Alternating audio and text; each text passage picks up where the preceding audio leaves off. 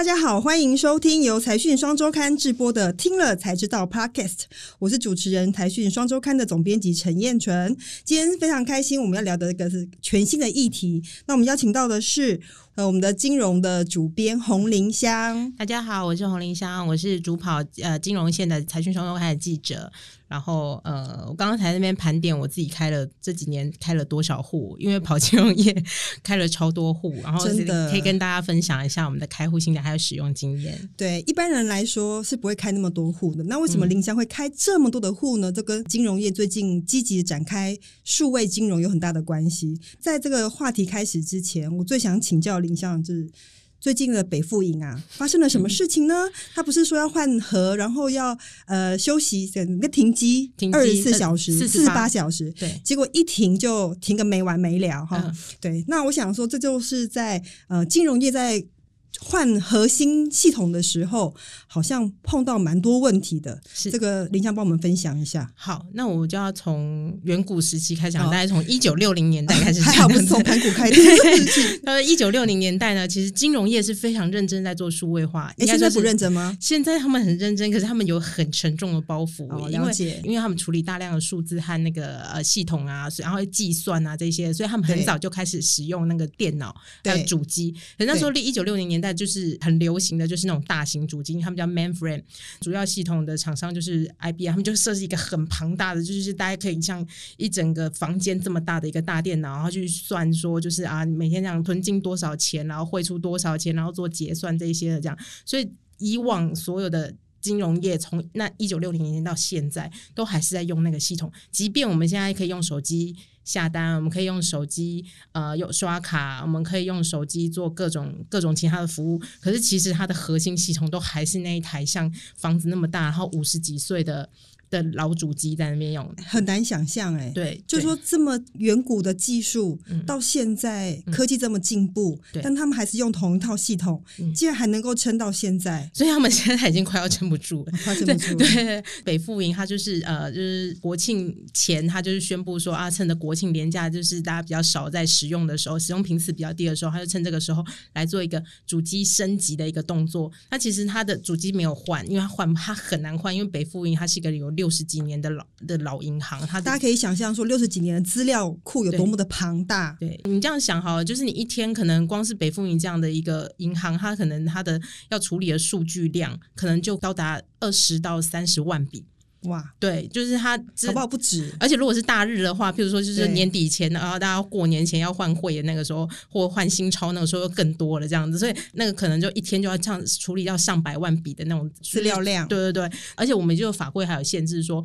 我们金融业一定要异地备援，就是你除了这一台主机之外，你要在远处，还要在一个不同的地方，然后要有一个另外一台主机。那这可以理解啊，就万一这个主机发生事故的时候，还有一个 backup，对对对对对对，所以你就是如果你要换核或者这是其实不是一个说换就换，不像你买一台电脑就买一台笔电，然后你就把它放到云端，然后换了电脑之后，它就把你云端上面的东西这样下载下来就可以，不行，它一定就是一个非常非常缓慢的过，它慢慢搬，就是蚂蚁搬家一样，要慢慢搬过去。那这中间呢，它又不能够随便中断它的处理，因为其实金融交易是二十四小时都在进行的，就是他们就叫做穿着西装改西装，开着跑车换轮胎的这种概念，开着跑车换轮胎，所以很可怕这是如何往前行呢？所以他们就这次北富云，他们就这次就是遇到很大的问题，就是说他们虽然以为就是说可以国庆连假那几天把把事情处理完，然后把他们的部分的核心的一些呃储存的设备呢，然后把它放到云端上面去，然后就可以让他们未来可以挂更多的。周边的一些那个功能上去，那可是其实就是结果没想到，就国庆连假一结束，就开始啊连续的就是又卡关啦、然后什么除汇的那个呃怎么尾数不对呀、然后呃甚至还有人出现了负数啊什么的这些，然后就是啊北风就只能就一直拼命的低头道歉，说我们就以客户权益为为优先这样的，我们绝对会保证客户权益。然后大概是乱了六七天，要快一个礼拜，然后现在目前才终于要比较尘埃落定了一点。天哪！如果是我的户头突然发现我的存款变成负数，我应该崩溃吧？已经够少了，还变负数？对对对。那有人因为这样子钱变多的吗？呃，可能就是尾数不对啦。尾数不对对，因为其实大家想说，哦，我只是存钱，那个那个那个账户里面只是存钱进去啊。可是其实它还会联动到你的基金户头，然后联动到你对不对？你的支付，因为有还有现在不是还有那种行动钱包嘛？对，所以就是它，所以它会及时扣款啊什么的。然后有你同你朋友打钱给你，他也是又从周边的那个数位账户，然后再转到你的核心系统，转到你的自己的账户里面去。所以这其实我们没有办法想象后面这些非常非常多的系统的运作这样子。真的，最近我刚好换了手机的系统，但是因为我是用 Apple，其实要要把原本的资料也要备份到新的手机。所以你知道现在 Apple 的。这技术有多先进吗？我只要把两只手机叠在一起，哦对对对，他就直接把那个资料全部转换过去了。嗯这么这么简单的事情，当然相较于这个银行要换 核心，你刚刚讲的这么多的人的资料，对，这么常年的累积，这绝对是个大工程。对，那相较之下，同时间还有另外一家做了一个换核，他就真的就是换核，就是玉山银行。对，他其实他也是做了很多年的测试啊、准备啊，然后他据说他们那个就是光是要准备要。换壳这件事就筹备了大概才三到四年，然后从去年其实他们那个新的主机就已经开始在平行运作了。平行运作之后，在试营运，试营运在超过了三个月之后，他们才说啊。终于换核，然后都没有听到客户抱怨，然后也没有任何出现什么尾数不对啊，然后小数点不对的这样的，没有增加或减少的问题。对对对对，他们才敢啊，我们终于换核成功。所以换核也是有成功的案例呀。对，可是因为玉山银行它就是比较小的银行，然后比较年轻的银行，对对对对，所以也是帮北富银稍微平反一下，因为它是个比较资深的银行。不过事实上，我前几天跟一个呃金融业的在聊，他说其实北富银是用呃外向的系统，它是用印度塔塔的系统，嗯嗯嗯，但玉山呢？是自行开发的系统，对对，我想这也是应该可以说是呃长期观察金融业，它对于这个科技金融的投入的情况是怎么样？就是说，如果是像玉山，它都是虽然比较年轻，但它自己开发，对，然后自己投入，它是不是到时候换的时候问题会比较小？那你你今天如果北富营用的是别人的系统，嗯，它以后要在维护、要更新的时候，是不是会受制于人啊？对，就是其实这也要回馈到，就是你这个系统以前辅系统只是要用来辅助，呃，我们现在现行的交易可以进行就好了，就是系资讯是辅助的概念，但现在完全就是资讯当道。呃，像那个北富云他们用塔塔，那势必之后未来就是比如说维修或者是甚至连城市语言都是呃用其他系统的，像呃我们现在。主要金融全世界金融业主要都用 IBM 系统，他们那个城市语言叫 COBOL。是，但现在谁会用 COBOL？你问现在路上工程学工程师，他们学城市语言谁写 COBOL？没有人会写，那是一九六零年到 到现在程序员他们都写 Java，或者或者写什么其他的 Python 或什么之类的。所以其实城市语言就系统上面也是有各种 know how，也不是说你想要做就会做得来这样子。真的很可怕。所以这个事情为什么大家值得关注？是因为呢，其实金融业在迈向未来的 FinTech 的发展的时候，其实科技非常重要的。那这跟系统有非常大的关系。事实上，整个财讯双周刊刚举办完我们的年度的金融品牌的奖。那其实我们今年的主题就叫做数位金融，代表说整个数位转型对金融业是一个非常巨大的挑战。就像刚刚林香所说的啦，过去呃科技或者是这个数位可能只是一种辅佐，现在可能变成一个。让金融业再度成长的主要驱动力，嗯，这主被动关系是完全不一样，是，所以科技力变得非常重要，没错。对，那这个这个一定要请这个林先帮我们分享一下，说，所以呃，数位这件事情对所有金融业来说，他们做了什么事情？嗯，然后他们如何透过数位化来提升他们的服务？好。那我就举一个比较极端例子好了，就是其实大家应该最近大家都知道，每一家银行都有出那个所谓的数位账户，就是那个银行的副品牌，像最有名的就是台新的 Richa 嘛。是。那台新本来就是在那个消费金融，就是本来就很琢磨很深，大家一定都知道它的玫瑰卡，然后他们就是会推很多福利，他们信用卡服务做的很好。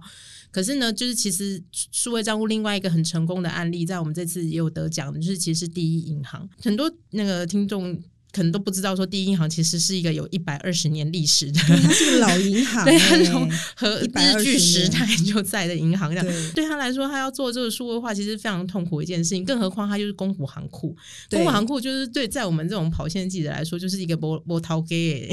的 的企业。所以波涛给就是说，他的他的他的董事长都是官派的，就是流水的官这样子。我了解，就是员工可能做的比董事长还要久。对，那如果说董事长只能做这一段期间而已，而且可能随时被换掉，他当然就没有很很长期的策略去做投资未来这件事情，董事长就比较。难去执行这件事，所以也就是为什么我们最近公股行库大家都会觉得说，哦，好像比动作比较慢，然后就像公务机关那样感觉，很牛步，改变很慢，对对，所以就是说的，对，那 那是我说的啊，拍谁？我们做这一行就是比较直接，对对对 对，然后所以呃，就是第一银行可能他们启动了他们的数位化，其实为什么他们会做数位化，也是一个很大的危机，大家应该印象深刻，就是大概在二零一六年的时候，第一银行有一个很神奇的，就是 ATM 被。诈领那个被破解，钱会自己喷出来，植植入了被植入了木马，而且是从英国植入了木马，然后找了一个 好像是南那个什么中中东人，然后来当车手，然后把他那个把钱给领走，然后就是飞到立刻就飞到了苏俄那边去了，这样。对，就是这是一个很神奇的事情，然后在第一行遇到了，对，这是当时非常轰动哎，对，然后可以想象在远端遥控，然后我在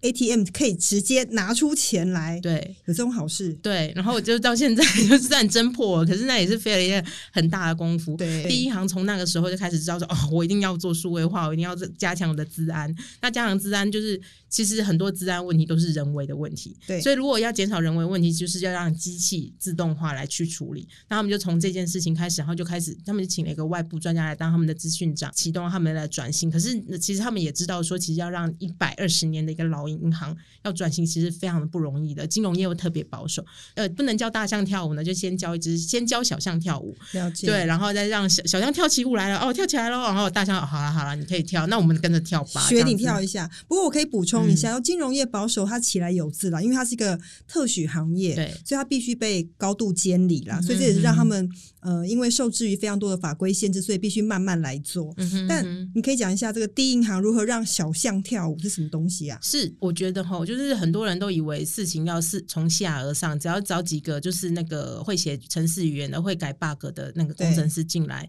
这个公司的数位化就可以做了。其实 no no，那个数位化一定是要从上而下，总经理、董事长要有。这样决心，然后放手让这一群人去做，不管是内部沟通啊、跨部门会议，像比如说我们现在用他们现在的数位次品牌叫 iLeo 嘛，对，iLeo 的话，它就是其实它上面的很多服务都是要跨部门来做的，譬如说像是信用卡后面要连的就是连信贷。那如果是以往的公股行库的话，就是你信用卡部门要跟那个信贷部门的长官好好坐下来开个会，然后每个人评估，然后全部都把所有的各种报告沙推都印成纸本，然后这样这样。然后我们现在就是成立了一个群组，就是在上面沟通，你只要没有表示意见，就表示你同意。然后还有他们最近还蛮，他们内部组织也做了一个蛮大的一个，就是像 coach，就很像那种就是那种新创公司，他们要开那种站会，呃，就是大家先站起来，然后就是开始聊说，你今天的问题是什么？你要解决什么问题？你会做到什么程度？然后每个人报告这样子，然后很快的开完就他回去就做自己的事情。他们叫敏捷式的组织，然后再用这样的组织文化去影响周遭这整个就是第一银行的那个的的的文化。毕竟虽然说我们数位化都在讲那个资讯力科技，可是其实它毕竟还是跟人相关，跟组织有关。那你如果你要用这个这个小小的账户，然后带动你整个大企业的转型的话，这个。是势必是需要一段时间，而且需要很大的一个支持的这样子。对，所以它是呃新开一个副品牌叫 i 六，对，然后它非常吸引非常多人来开户，嗯嗯，是这样子吗？对，然后它开户数是。成长的非常明显吗？对对对对对，它现在目前应该是公股行库里面就是最多的下载数，呃，就是用户数最多在五十万吧，五十万户用户。但我觉得这有一个很大很大的名词，就是说，其实我们看了非常多金融业在推数位金融的时候，他们所所谓的数位账户，都说他们每年都逐年的成长。对，但我问一下林香，请问你有几个数位账户？呃，数位账户我现在目前三个。数位账，那光是数位账户，光是数位账户就有三个。那所以银所有银行账户呢，是 Lily Coco 的，包括在手机上可以用的，大概几个？你算一下，九个，九个嗯是不是？所以其实一个人老实说，他其实不会用到这么多的账户。对，可是我会因为银行的各种促销活动，嗯或者是补贴，所以就开了非常多的账户。对，其实我就在想说，这些银行我们是因为出于工作哦，是是是是，哎，不是为不是为了拿补贴吗？不是，对，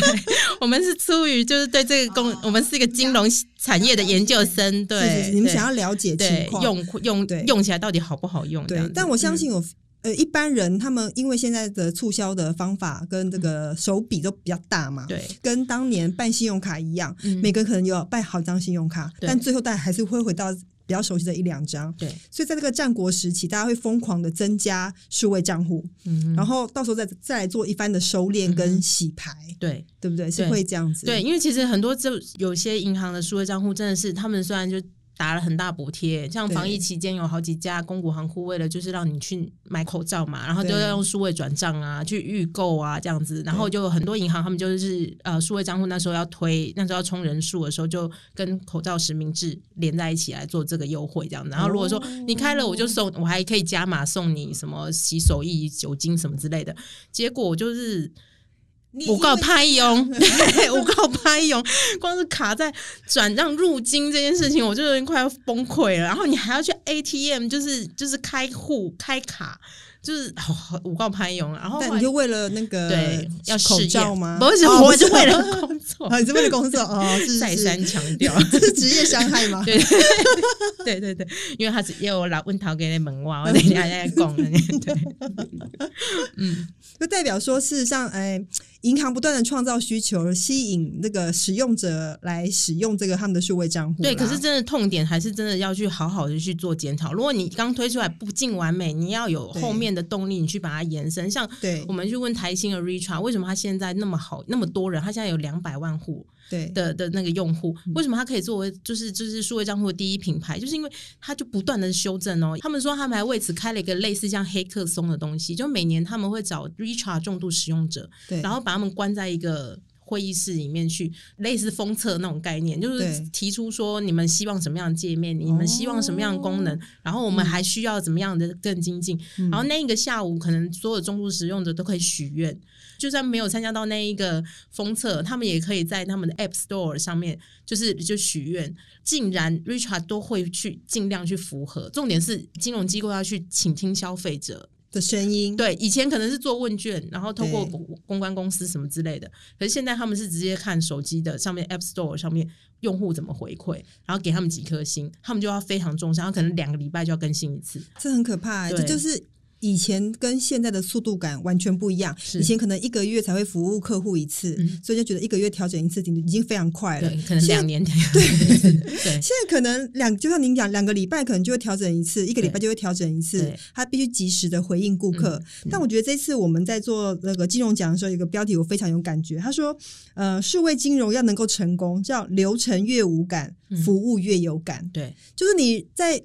这个使用的过程中，让呃使用者越觉得没有障碍跟门槛，嗯你就越容易使用它。对，但它嗯这背后牵涉到的这个技术门槛啊，跟要克服的问题一定非常多。对，因为其实金融业就是不断不断，它任何金流，你到每一个节点，它都要回报。对，它如果是旧的那个系统的话，你只是比如说你吃完饭，然后你要跟朋友 share 那个就是吃饭钱，然后你你可能只是就是啊三百块这样丢出去这样子，对而其实它是要瞬间它要丢掉数百个电文对到系统里面去抓那一些资讯出来，然后然后瞬间做完结算之后，然后再把它抛送到。对方的账户去，然后呃账户可能不是因为现在都很流行跨行，就是对跨行转账嘛，所以就是呃你还要就是发到跨行到另外一个银行去，然后那个银行也要做对应，天 对，所以你就会觉得说欸所以我们转账一秒钟，但那一秒钟的中间还要可能还要分成一千秒、对。一，千分之一，然后各个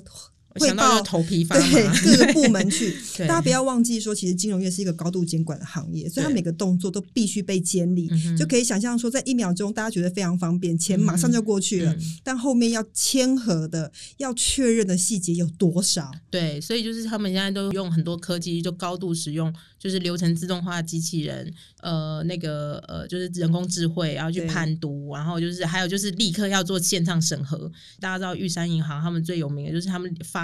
你线上核卡之后立刻就可以刷，你连卡都还没拿到了，实体卡密卡片都还没拿到，你线上就可以开始刷卡了。为什么？对，而且他们可能核卡最快就是一分钟以内，他们就可以。什么秒速贷啊？这是秒速贷另外一家，然后中信、对玉山银行的那个那个发卡，又是立刻就可以让你刷，然后立刻就核卡。那为什么他们一定是有有这背后就是一定是有非常多的呃，就是大数据去串接串你的征信资料，然后去串你的那个过去的使用消费呃记录啊这些，然后全部都合起来，嗯，OK，亮亮绿灯好放行，这样你才能够立刻开始刷，并不是说就是真的有一个人在那边二十四小时在那边不断 的在等你对，然后赶快盖章这样子，不是这样子。这种讯息听起来一则以喜，一则以忧。一喜就是说，哎、真的超级方便的。等于我是需要用钱的时候，或者我需要这个界面的时候，我可以立刻申办。一则以忧就是我的个资基本上，或者我的大数据基本上被银行完全掌握、哎、哦，是不是？有一些蛮些惊有，会很害每天都在用。就就会觉得说，哎、到底、嗯到底他是不是掌握了我连我自己都不知道的事情？是蛮有可能很有可能啊，对对对，很有可能因。为因为其实现在很多就是。你现在进去每一则网站，不是都问你说你同不同意他接受他的 cookie？好，那那你接受，一旦接受之后呢？如果呃现在的购物网站也很厉害，或者是就是金融卡，就是金融你 app 的网站也很厉害，它就会它可以侦测到你上一个开的是哪个网页，对然后呢，你进来之后呢，你你的目光，你你什么东西滑的比较快，什么东西资讯推给你，然后你立刻就划过去，什么东西你会停留比较久，对，然后你进出什么，他们都可以因为这些行使用的。呃，频次啊，或者是呃呃，那你的偏好啊，然后来推算说，我应该推送什么样的资讯给你？因为现在其实就是一个资讯爆炸的时代，像比如说我们现在讲 podcast，现在 podcast 就是到处都是，对 所以他们现在都必须要就是只要给你你最想要的，我猜你行销。对我猜你也喜欢，我才推给你，不然的话你一定会讨厌我，对 觉得我 gay 博这样子。对，所以他们现在都会用这种很多很多的数据，这其实背后都有，就不管是爬虫啊、人工智慧啊、大数据分析啊这些，都比以前过得更精细、无感这样子。对，让你无感，但大家事实上已经掌握了你的需求跟偏好。对对对，很多银行都说他们会透过这个了解消费者，甚至要比消费者更了解他，在他需要的那一刹那，比如说他犹豫要不要买的时候，给你个贷款讯息，告诉你说：“哎，没关系，你有贷款当巴库，所就买下去就买下去吧。对对”是不是？嗯哼，好可怕哦！对对对，就让你越无感，他就他就哎赚就是越多钱。对，就其实他们也就加拍谈这样子，因为其实他们现在做这些事情，其实都还没有办法，就是真正的回收，就是他们投入的东西，尤其是就是依照刚刚我们最前面提到的，就是换核这件事情，对，如果他们核心系统还是那么的笨重，他们做任何的服务其实都是额外成本，除非是他们能够能够做一个比较激进的一个换核心的这个动作，他们才能够就是效率才才能够。提高之后才能够把那个成本打平，所以他们其实最近从今年，我们其实也是开启了后面几家呃，就是台湾金融业开始要进入一个换核的一个周期了。峰。期，对他们，其实我问了工研院或者是资策会这些国内一些就是在辅导呃产业数位化的一些单位、一些专家，他们也说，就是其实现在中小企业他们也很积极的想要知道说怎么样换核，怎么样去呃转合，怎么样是升级都好哦，对数做数位化，他们都很积极，不像以前可能还会比较。比较呃观望啊，然后觉得说，哦、我现在这个做的不错就好了，这样子。然后反正我现在销金我也没有在做，我就做期金啊。企业金融本来就不太需要这些，可是因为今年疫情，对疫情疫情的关系，那其实他们很多做期金的也没有办法去到国外，或是去到远，甚至高雄都不能不太能看场，所以他们现在也很积极要说。迄今也应该要要数位化迄今就是，企业金融啦，对针对对企业的对做做的财务服务。对啊，那他们以前以前还可以去看厂啊，然后可以去看一些设备啊，现在都不能了。他们要做什么？他们要做，他们就很期待五 G，哦五 G 来，他们就可以用扩增实境，哦然后远距看场。远距看场，对，然后还有就是物联网。那你如果说这家公司的那个设备它都有联网的话，嗯我可以透过数据远端，我就可以知道你这家你这个设备使用了多久了，对，然后你还能不能堪用？那这样我建价起来就会很方便。嗯对，哼就是其实这种东西就是呃，他们就企业金融也开始要做数位金融、数位化了，就不是只是说就我们就很很终端的这些消费者在做数位金融而已，是子，。就是消费的数位化只是呃银行在做数位过程的一个部分啦、对，更大部分是来自于企业金融的部分。嗯哼但我觉得有个有个现象很有趣，就是说，事实上我们大概 review 了现在所有的金融业在做数位化这件事情，几乎都还没有办法赚钱，因为前期投入其实非常非常的大。对，对像像玉山他们也是，虽然他们就是很努力的做数位化，他们也是数位化目前最好的。不管是你可以你可以说那是行销费用，也可以说那是补贴费用。补贴对对，嗯对他们来说，其实那个费用是蛮大的，这样子。诶，对，但倒是我很好奇，因为其实呃，如果照 schedule 的话，其实台湾的全网你应该在第三季或第四季应该 delay 了哈，好最好嗯最快就算今年第四季出来。那请问对现在的银行业会有影响吗？因为我们这个这个调查做了十一年了嘛，我们其实长期观察这些。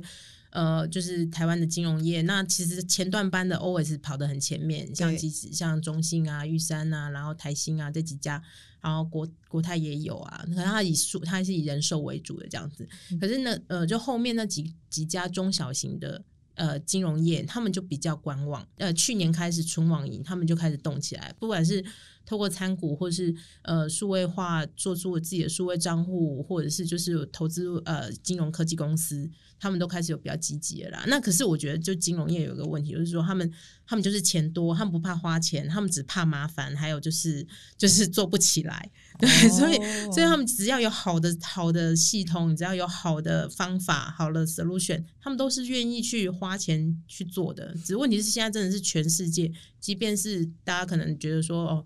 大陆的那个支付宝啊，其实 FinTech 做的很厉害，可是其实他们到台湾都不一定能够适用，所以其实对，就是他们要转转换，他也不可能去买那一种大大型的那种系统来做嘛，所以要接地气了。对，然后他们要重新训练，不管是人工智慧或是什么的，都都是要落地本土化的这样子。那那个又需要一个时间，那就会有一个会有个 time lag，所以就是大家还是要就是且战且走这样子。现在嗯。倒是我自己的观察是认为，其实大家都知道说，原本纯网银今年就要出就要出现跟发生嘛。嗯但我觉得疫情对于银行推动数位化的这个效益，嗯或是那个激励的程度，嗯其实比纯网银来的还大，我们对想象中还大。就是说都大家会因为呃疫情带的数位化转变，加速自己的改变。嗯那所以大家看大家就想说，哎，这个呃全网银是鲶鱼效应嘛？对对对那因为基本上金融业所有的事情，全网银都可以做，全网银所有的业务内容，就业也可以做嘛，嗯其实是重复的。嗯所以如果大家有我我们的这个外稿作者不就有讲嘛，林坤正就讲对说，这个鲶鱼效应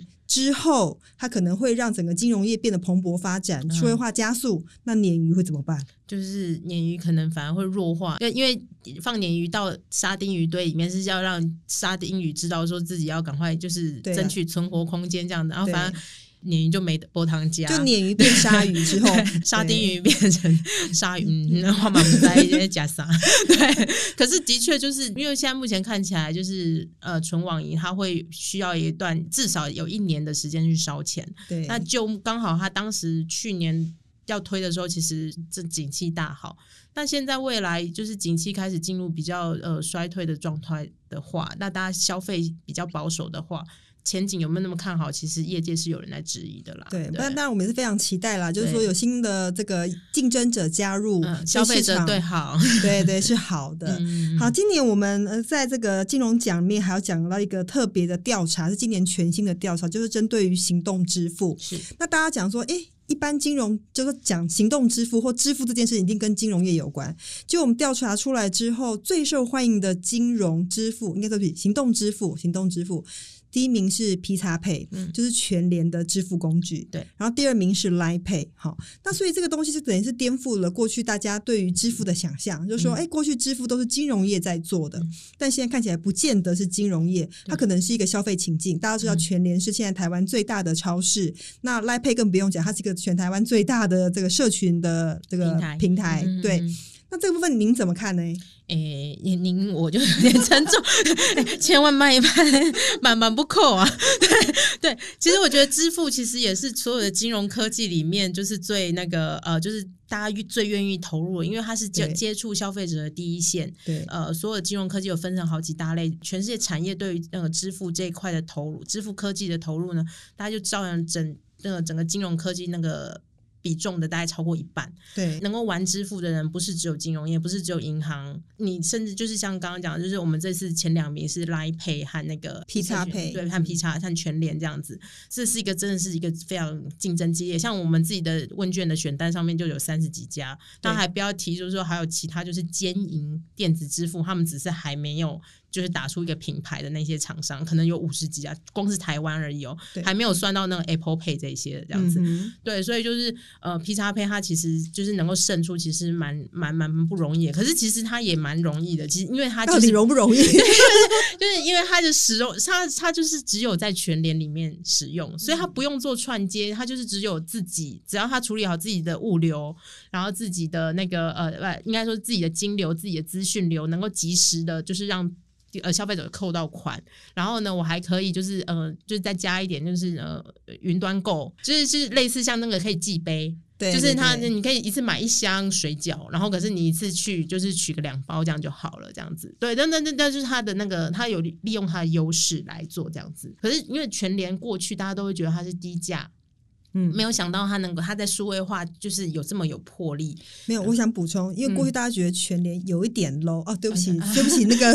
林董事长。但是大家过去觉得，因为全联卖卖东西太便宜了，所以它的空间很拥挤，它卖东西很低价，它都是用婆婆妈妈在当收银员，成本比较低，所以大家觉得它跟数位化的这个形象落差很大。对，所以就是他拿到这个数位化，就是第一的行动支付品牌的时候，其实我们也是蛮惊讶的这样子。对，然后可是就是话，因为他其实是从统一超商那边延揽了非常大奖，对对对，然后那就把过去就是统一超商在台湾做到就是全台湾最大的这这个这个 know how 放到全联上面去，然后再加上全联自己的 DNA，包括比如说像大家会觉得婆婆妈妈呃可能不太会，可是其实这一次他们就是 P 叉会推广这么，他们现在有七百万用户。能够推的那么成功，在那么短的时间推推到七百万用户，而且大家都在用，其实要非常谢谢这些婆婆妈妈。对，她的婆妈部队超厉害，不厌其烦的 耐心的教，那些跟你用同一个语言，就可以想象说，如果是个年轻人教一个欧巴桑，他可能觉得说，哎，语言上有 gap。对，可是。都是婆婆妈妈叫婆婆妈妈，是不是亲近感拉高很多？对，而且就是说后面还有卫生纸这样子，就是促销赠品，是不是？对对对。然后你就很愿意用这样子，然后而且就是他们，因为有时候就是你到了柜台的时候，你会琳琅满目，你又你不知道要用选哪一张电信用卡来支付会比较划算，然后婆婆妈妈立刻告诉你。对，对我觉得有有个很重要的关键就是说。呃，其实早年我非常看好 Seven Eleven，Seven Eleven 是台湾最大的便利商店，它的通路点非常非常多，所以他如果有能力把支付做起来的话。因为 Seven 有个特别，就是说它可以跨通路。因为大家知道 Seven 是一个集团，它有星巴克，还有康士美，二十一世纪啊，对，还有很多 流通品牌。所以基本上，它如果它要做，它其实可以做到跨通路的行动支付的整合。但是因为或许是受限于法规，或许是受限于他们内部策略的调整，所以它其实在这部分其实并没有，我觉得是起步算是比较慢的啦。直到最近，大家才开始推 Seven 的会员嘛，开始整合 iCash，对对对对。但是我觉得全联呢，它就是等于是通。路先做大之后，他一口气就把这个平台先铺起来。嗯，那他等于是把他的劣势变成优势，就像刚刚讲的，就是把婆妈部队变成推销部队。对，就说事实上非常多的这个婆妈，她是。三不五十就要去全联买东西，它频次其实是高的，它可能比较常上全联，高于去 Seven Eleven。对，他就把这个资源扩大，所以它就会变成说，消费者用起来觉得哎很顺畅，而且重点是他可以从加入会员拿到好处。对，那天我跟总经理也在蔡蔡蔡总昌总总经理也在聊，他们就是虽然就是说你现在消费它几点直接就数位化，可是他有观察到，因为全联还有一个很重要是它贴纸。对，对，他就是可以换锅子，是不是？对对对对对。然后，可是其实他是说。你要我用把贴纸数位化也可以做得到，可是他发现其实很多婆婆妈妈他们就是喜欢贴纸，他们就喜欢把那个贴纸把它贴满的那种感觉，有存在感。对，所以那那个部分他们就没有做成数位化。然后呃，可是就是如果真的要的话，他们其实是可以的这样子。嗯，对，所以就是这个就是真的虚实要整合。对，没错。您您讲这样子，我刚刚又想到一个重点，就是我每次在当有些评审的时候，每个评审都在问那个金融业者说：“你们为。”年轻人做了非常多数位化工程。嗯那请问你们对五十岁以上的族群，你们做了什么事情？嗯基本上五十岁族群他们是消费力最强，他其实金融需求也很高的，那他们也懂数位化，他们并不是不需要。但请问金融业为他们做了什么事情？嗯回过来看 P 叉配的例子，就知道说，即便是婆婆妈妈，可能都是上年纪的，嗯。可是他们对数位的需求跟使用，他不会像大家想象中好像就很不如年轻人哎、嗯哼嗯，有人说是年轻人可能频次高，嗯。单价低，嗯。其实对银行来说，其实成本是相对高的。对，但那群五十岁以上人，他资产雄厚，嗯。他可能诶频率没有很高，但他可能单价很高。对，对，所以这个整个数位金融在发展过程中，虽然一开始是以年轻人作为这个主要标的，但如何扩大到整个全课程，嗯并不是四五十岁人就不需要金融，对而不需要数位金融啊，对对不对对？我觉得这是很好的思考点。对，像譬如说，他们玉山银行也有跟我们讲到说，就是他们在服务高资产客人的时候，很多人也觉得说，服务高资产就是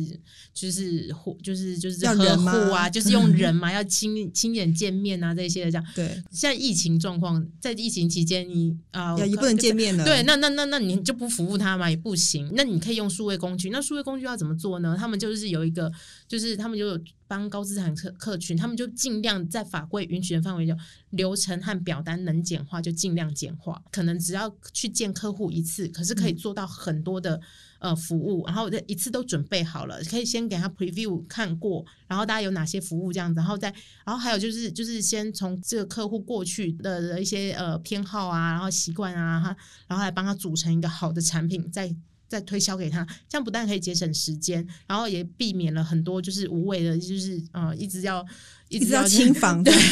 对，这当然就是哦、都是人的，大家都要挨杀子一下，就是那种客高资产客户很很吃这一套，没错。可是当就是在呃未来。因为我们这些我们年轻人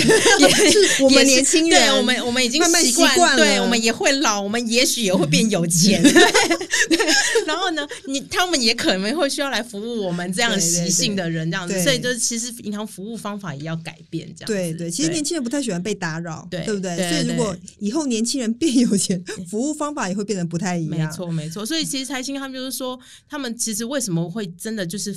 非常愿意去推这件，就是即便赔钱，不不，嗯大家即便砸大钱，很多，对，也愿意去。不会说谎？对真是不会，反省。就是呢，他为什么会去做这件事情？是因为其实他们在那在呃五年前，他们其实做一个客群分析，他们本来以为年轻呃台新是一个年轻人的银行，结果没想到。就是他们以课程一分析，他们发现他们是一个就是胖胖金字塔的，哦，，对，就是他们的客户群其实已经以前那些喜欢中广型对对对对，他们就是就以前那些玫瑰喜欢用玫瑰花那些呃，都都变老玫瑰了这样子，就是那毕竟玫瑰花二十年啦，会说对 对，所以呢，他就他就说啊，不行，我们真的还是要往下扎根这样子，不能够嗯就是守成而已，因为我们还要未来有呃金融业现在还要再往下一步嘛，他们要经营未来的客群，他们就是所以这个真的是必须要提前去做准备，了解，这嗯。就是呃，整个数位转型对金融业来说是必要。一定要走的路了，然后所以这个先前期的投资也是必须的，这是大家要共同面对的课题。嗯但我就很好奇啦，现在金融业面临到换核、数位化，都是投资非常大的，嗯那会影响到它的获利吗？那我们对于金融业的投资的看法，是不是必须要做修正？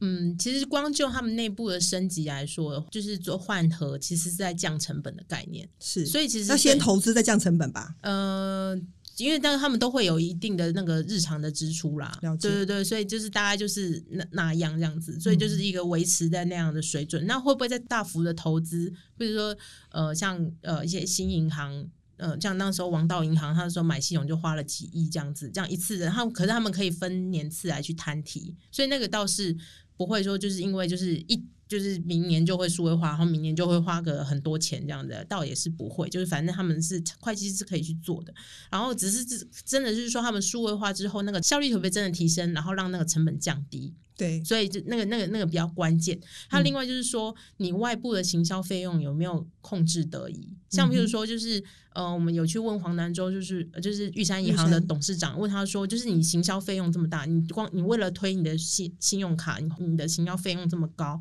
可以吗？然后你你不会考虑到就是影响到你的获利吗？然后黄南州就是他就他就有说，譬如说他们现在就是呃刷卡，他们其实是用人工去侦测说会不会违约。还是用人工哦？不不，他们有人工智慧，人工 对人工多，我讲太快了。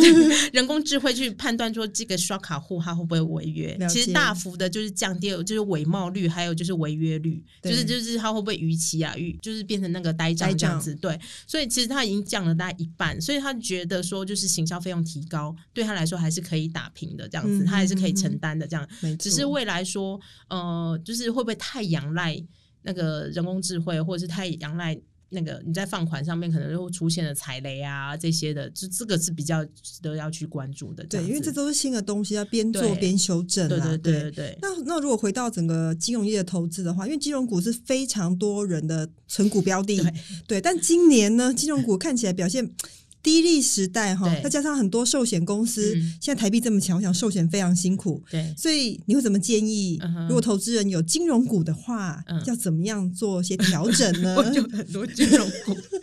最近就处于一种咬牙的阶段，就是金融股是很多人的存股标的啊。是是是是，对，就所以就是呃，因为我们跑这个产业嘛，其实大部分人做股票、台股，像我们投资组的同事，他们就不看金融股，因为他们觉得没什么价差，这样子太无聊了。对对对，他们可是那。牛皮这样子，然后可是没想到今年就开始一直一直往下，尤其是寿险型的，真的是很惨这样子。对，寿险型的金控，因为今年寿险受到台币升值，对对，台币升值的关系，它排位部位如果大的话，那这影响真的很多。对，然后包括还有保险新制上路，他们就是被呃储蓄型商品不能卖，所以他们保费收入一定会就是受到很大的冲击，就保费悬崖嘛。然后还有那个呃汇损也讲了，然后还有就是呃这死亡保障要提高，对，这死亡保障提高就是表。表示说你的保费一定会变贵，对，那那大家又又更冲击大家就是购买的意愿了，这样子，所以就是各种状况，就是今年寿险型的情况是非常的辛苦。虽然就大家看到就是台北富邦金还是获利王，可是真的是跟去年比，真的是磨磨汤币啊，这样子。所以所以呃，如果可以的话，优先避开有寿险的金控吗？是是是，还是要逢低抄底？这到底哪个观念？我觉得抄这件事情不急着，好不急着，可以再等一下。对对对，未来三年内，我觉得寿险型金控都会非常的辛苦。好，所以优先避开有。寿险的金控，可是如果你钱很多的话，你也可以把它当成就是一个打底的过程。只是我也不知道底在哪里啦，就是就是如果就是它的股价跌破净值的话，就是我觉得是呃，如果是寿险型金或者是跌破净值，那其他的话可能是跌破年限什么的，是是。不过因为各公司的体质不太一样，那还是要稍微仔细盘点一下。不过优先是先避开有寿险的金控，那再来呢？呃，就是呃，像今年呢，就是还有一个蛮辛苦的状况，就是公股行。库，对公股行库其实是也是很多人存股的标的啦。那那过去就是呃，像和库啊、第一金啊、兆丰金啊这些的，就是大家都会都都都，就是因为他们也是没没什么太太动嘛，对。所以可是今年因为要配合政府纾困，所以呢，其实他们都要放很多的放很多款出去。那大家也知道，就是其实公股行库。最近几次踩大的踩雷案里面，不然润影啊，然后庆富啊 之类的，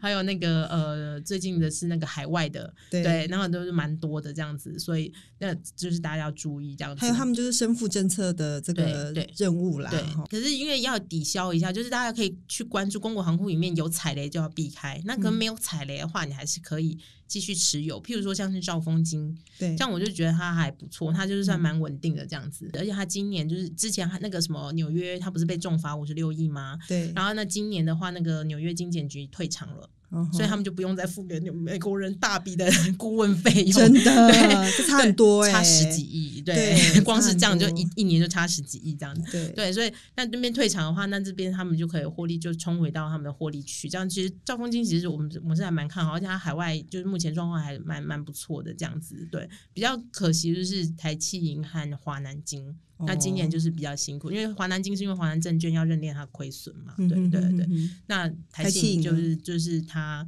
嗯踩雷，嗯 踩雷已经宣布政府政策，对他们要做很多中中小企业、中小企业的贷款，他们必须要去支持。那像今年股市这么好，是不是有这个证券的啊，金控对会好一点？对证券金控我们就非常比相对看好，因为就是你它是收手续费的嘛，对它就一定会比较好，像元大啊、永丰啊这些，它对国票也不错。虽然国票就是大家就是觉得它小而美，可是它其实真的是蛮它的票券、它的证、它的证券其实都还做有它的利基市场。了解。对，嗯嗯哼嗯哼，所以就是这个，我就觉得元大就还不错啦。嘿对，以上是林香给大家的金融股建议，就是我 我们个人意见啦。对这投资还是有赚有赔，请自己嗯注意投资风险。对，可是就是但也是提醒大家，就是金融整体的大金融来说，就是这几年会比较辛苦，因为真的是低利时代，对所以那可是这其实也是一个好时机，就是你可以慢慢存。像刚刚讲到玉山金，它就是其实它最近真的是蛮蛮跌蛮多的这样子。嗯哼，对，那如果你对于你还是相信玉山金这样是一个有公信力，然后重视永续的一家公司的话，那你就可以就是趁这个低点，然后持续存它。我相信明后年会有一个蛮大的一个反弹的这样子。了解嗯了解。好，今天非常谢谢林想。我最后想要送那个听了才知道的这个听众一个彩蛋，就是今年我们班的这个金融奖呢，其实我有现场直击了一个。就是你大家知道说，其实今年那个呃金管会主委黄天木有到我们的颁奖典礼来，就到最后他要离开的时候呢，我赫然看到一个人，头发白白的，戴黑色镜框的眼镜，拦住黄天木，然后想要跟他讲话。那个人是谁呢？等一下，你讲一下。可是我不在现场。哇，好啦，就是嗯呃呃，一据目测应该是星光金的董事长，呃呃前星光金董事长吴东进。真的，嗯我真的看到吴东进因为巧遇黄天木，想要把他拉到旁边来讲话。嗯然后但是呢，可能人家只是想保结婚报哦告别哦人。对，可能想要那个打个招呼，对但是因为黄天木因为那个碍于公务行程非常繁忙，所以他原本以为那个吴总要讲什么东西，但是稍微拉到旁边去之后，那个看起来黄天木就因为赶时间，啊所以就要紧对，就就急着离开。对，这就是参加我们典礼才看得到的花絮。但老实说，我觉得星光金最近的嗯这个风风雨雨啊，然后我看到这一幕的时候，其实内心蛮多感慨的啦。对，那嗯当然也是希望那个东晋董事长可以早日奋发，对对，走出阴霾，这样。我们真的很希望，就是因为跑金融一定就是讲无辜菜菜嘛。当年的吴是金融第一家，第一家很希望他们能够赶快振作，尤其他们还有两家金控这样子，是是是是是新还有星光这样子。对对对，以上就是我们的节目跟今天的彩蛋，希望大家会喜欢。谢谢林香，谢谢各位听众，好，谢谢大家。